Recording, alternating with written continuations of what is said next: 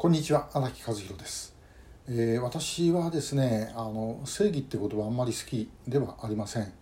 えー、でまあそれに関わる話一つ、まあ、私の思い過ごしであればいいんですけども。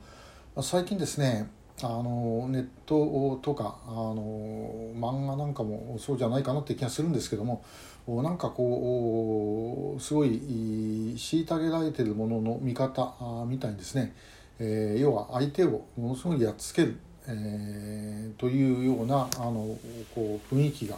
なんか漂ってんじゃないかなっていう気がします。つまり、えー、今の法律とかそれからそういう制度ではあの 裁くことのできない悪のようなものあるいはどうしようもないような悪みたいなものにですね、えー、それをやっつけるということでですね、まあ、しかも、まあ、非常に、えー、厳しく懲らしめるということですね、えー、そういうことがなんか受けるような風潮があるように思えてなりません。で話がちょっと飛びますけどね。あの226の時の青年将校たちもそうなんですけれども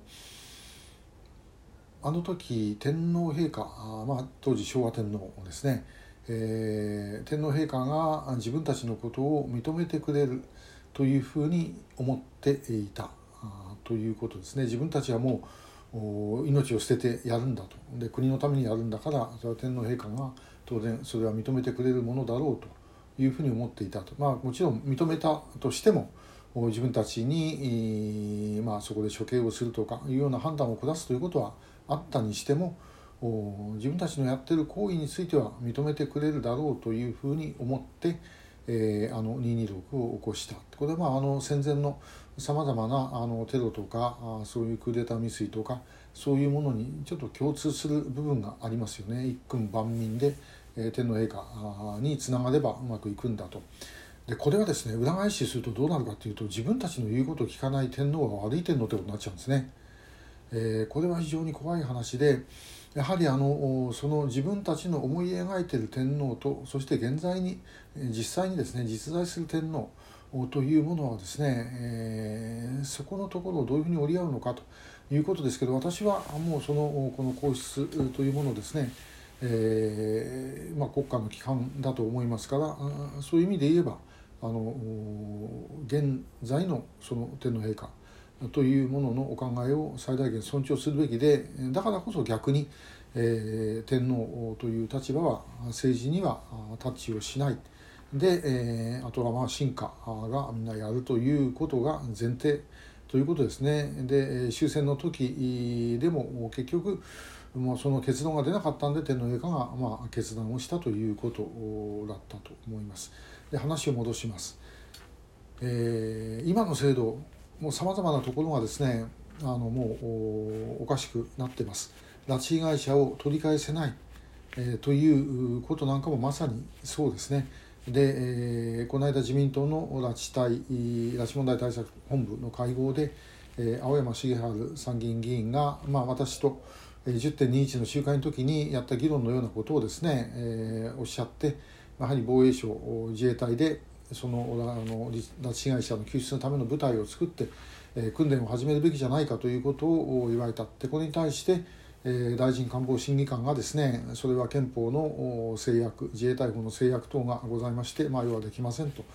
いう答えをされたんですねで、えー、じゃあ話し合いで帰ってくるかというと帰ってくるという兆しはないでどういうことでしょう？そうしたらねこれだから そうするとまあ私だ私自身がもうこれ思います。だからこれ国に頼ってもダメなんだと、ねえー、少なくとも突破口は我々民間の手で開かなければいけない。ということになるんですけども、まあ、こういうのはですねえエスカレートしていくともう国家とても政府は、えー、もう頼りに足りない。